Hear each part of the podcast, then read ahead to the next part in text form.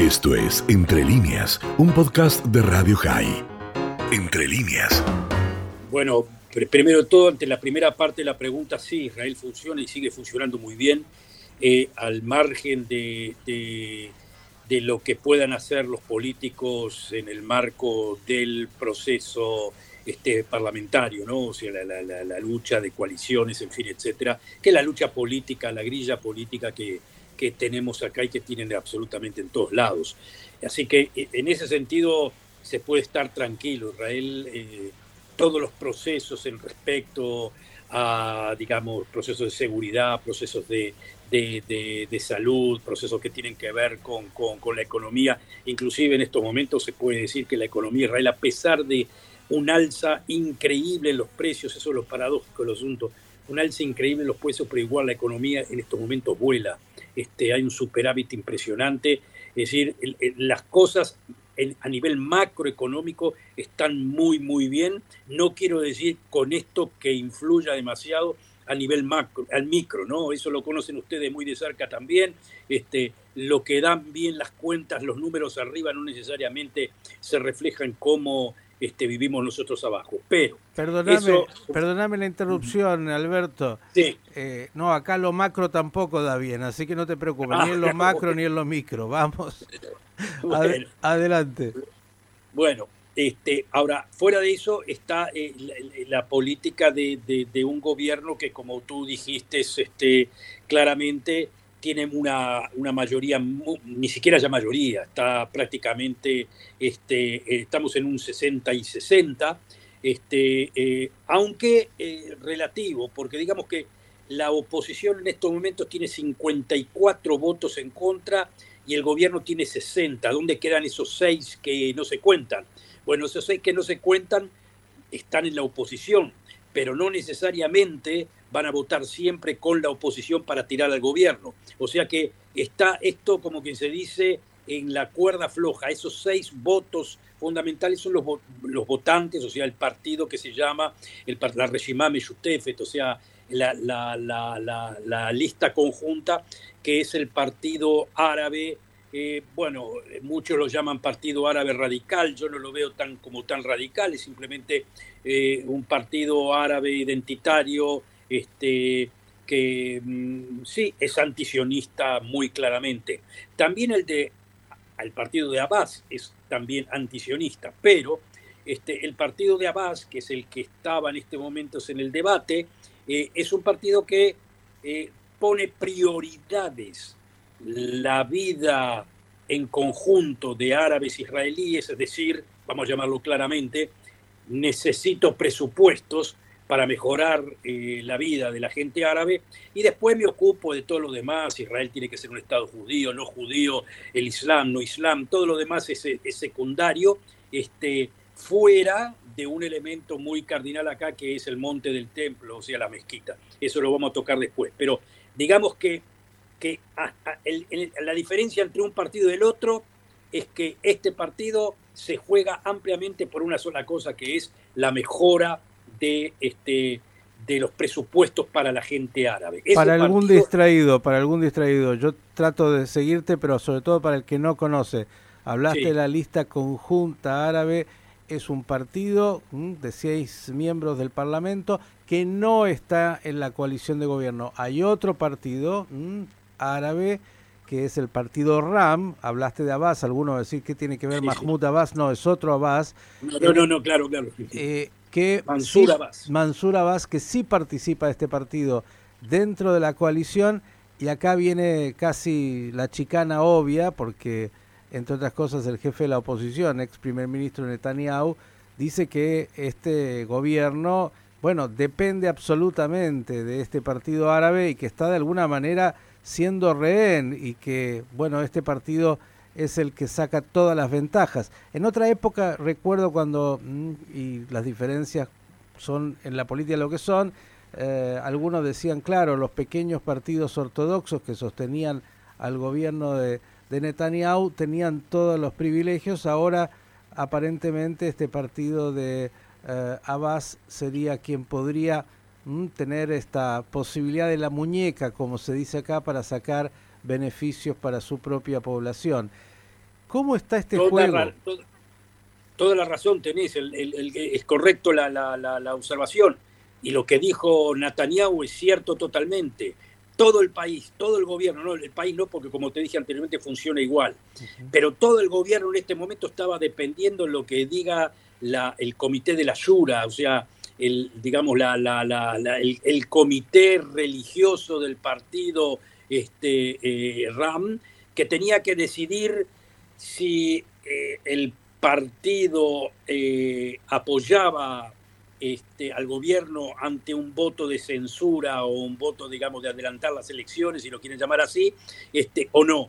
Y, y el partido Likud que iba a promover ese voto en el Parlamento estaba también esperando, todo el país estaba esperando a ver qué decidan la gente de, de RAM, porque sí, ahí está el punto si el partido se presenta en la Knesset y el voto de censura o el voto de, adelantar elecciones cae, entonces hay que esperar otros seis meses para poder promoverlo. Entonces, en definitiva, eh, todo el país depende de, de, Mansur Abbas eh, y de la Shura, digamos, y obviamente Netanyahu tiene razón, lo que pasa es que lo dice para pinchar al gobierno, como para hacerles entender, a ver, el mensaje de Netanyahu va dirigido a los este, parlamentarios del partido gubernamental del partido de Bennett, como diciendo, ustedes están en la cuerda floja, están como quien se dice flotando a ver qué es lo que pasa. Bueno, acá tienen exactamente la clase de gobierno que están haciendo ustedes, es decir, ustedes son un partido de derecha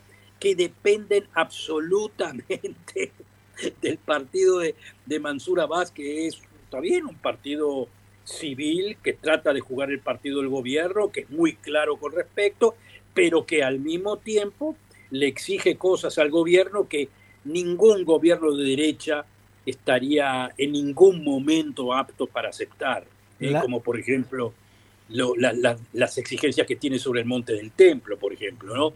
Es decir, les puso, miren, yo estoy de acuerdo con todo lo que se arregle en el monte del templo de acuerdo a lo que diga eh, el reino de Jordania. ¿eh? O sea, como diciendo, todo lo que pasa en el lugar más sagrado, que también es para los judíos, tiene que pasar primero por el visto bueno de Jordania, y si no, yo no. Entonces, y, yo no quiere decir de que no hay gobierno. O sea, todo el gobierno depende de eso. La hiperdemocracia israelí, atomizada en sectores tan diversos, y tocaste lo de Jordania y no quiero dejar de que por favor menciones esto eh, antes de ir a, lo otro que tiene que ver con el aspecto técnico del el voto de censura y lo que se está jugando en este momento, porque lo mencionamos y, y creo que es muy importante, si hubiera un intento nuevamente, y ese es el juego en este momento, y no prosperara, le da seis meses de respiro al gobierno, que quiero que técnicamente lo expliques, pero desde el Parlamento jordano hubo manifestaciones y hay un acuerdo de paz muy agresivas contra Israel. Digo, ¿cómo se puede leer y entender esto en este momento, Alberto? Bueno, eh, eh, intereses. Los intereses de Jordania básicamente están con los intereses de Israel, punto. Pero eso no quiere decir que la población y sus representantes en el Parlamento este, eh, le tengan mucha simpatía a Israel. Es como decir, te, te odio, pero, pero bueno, pero en el momento actual tenemos que estar este, bajo intereses comunes y estamos ahí. La paz le conviene mucho a Jordania. Pero acá entra el punto fundamental. Eh, palestinos, no palestinos, tratados de paz, no tratados de paz, cuando se toca el asunto de las mezquitas y el monte del templo, ahí explota. Es como que hasta el, hasta el árabe más moderado cuando se le toca al monte del templo, ahí hay explosión. Es como decir, ahí empieza realmente la, la crisis de civilización, o la lucha, o la guerra de civilización. Si uno quiere crear una destrucción absoluta en el Medio Oriente, toque ese punto. Es por eso que del momento de la guerra de los seis días, Moshe Dayan desde un principio lo entendió y dijo, inclusive para nosotros los judíos, tocar el monte del templo sin la venida del Mesías es este, completamente absurdo. Cazó, déjalo eso de lado.